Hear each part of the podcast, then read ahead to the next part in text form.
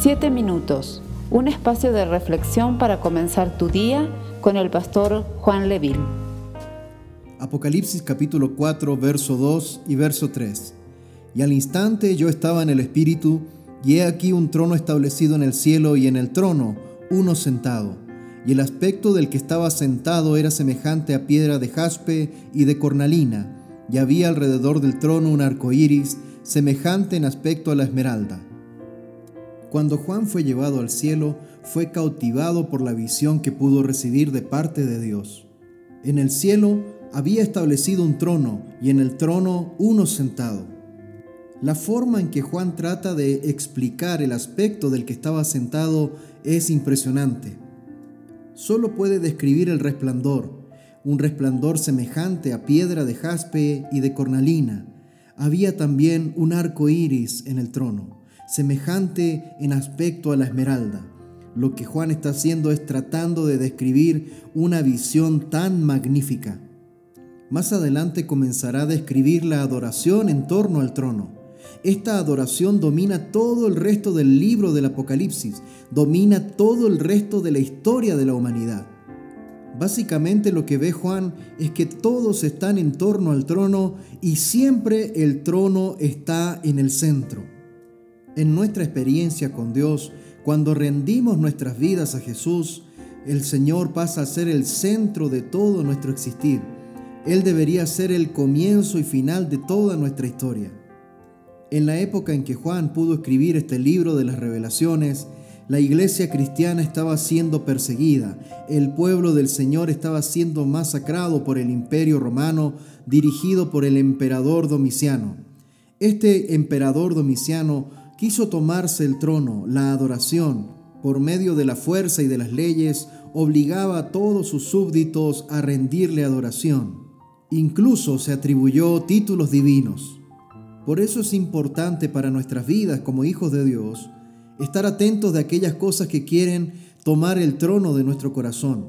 Es por eso que es muy importante quién está sentado en el trono de nuestros corazones. Lo que Juan describió fue un resplandor, pero también Juan describió al ver este trono un arco iris, que es una señal, un símbolo de que Dios no olvida sus promesas. Desde el momento en que usted y yo hemos llegado a Cristo Jesús, el Señor ha derramado su misericordia, su gracia, pero también de sus promesas sobre nuestras vidas. A pesar de los momentos difíciles que puedas estar pasando, Dios no se ha olvidado de las promesas que ha entregado a tu vida, a tu familia. El Señor no olvida ninguna de sus promesas. Es importante entonces en este día preguntarnos, ¿quién está en el trono de nuestro corazón? ¿Quién es el centro de nuestras vidas?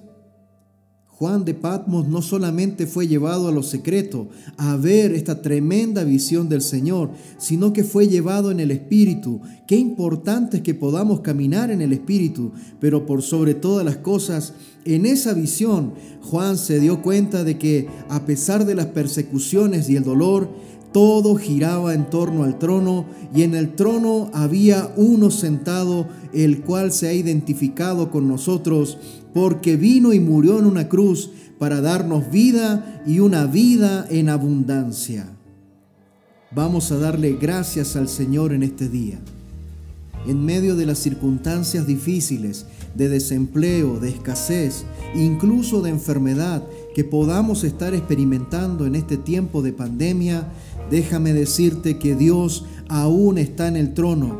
El Cordero inmolado, el Cordero de Dios que quita el pecado del mundo, aún está en el trono soberano, gobernando, y no pasa por alto ninguna de nuestras necesidades, ni tampoco el Señor se olvidará de las promesas entregadas a nuestras vidas. Solamente debemos cerciorarnos en este día de que el Señor está en el trono de nuestros corazones, gobernando y guiando nuestras vidas hacia su propósito.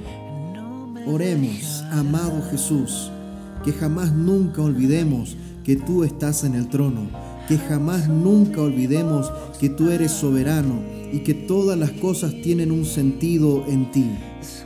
Llama a nuestros corazones para buscarte en lo secreto y poder encontrar en ti las respuestas de este tiempo.